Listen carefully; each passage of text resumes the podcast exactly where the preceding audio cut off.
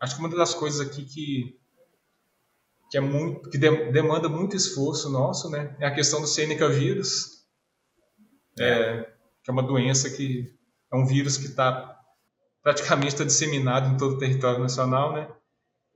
E acaba que sobra muito trabalho para a gente, que é o nosso laboratório, ele é responsável pelo diagnóstico de doenças vesiculares, né? É, principalmente por conta da febre aftosa. O Brasil é um país livre de febre aftosa, entretanto, o Seneca vírus, ele provoca é, sinais clínicos que são muito semelhantes à febre aftosa. Então, isso acaba acarretando um grande número de amostras para a gente analisar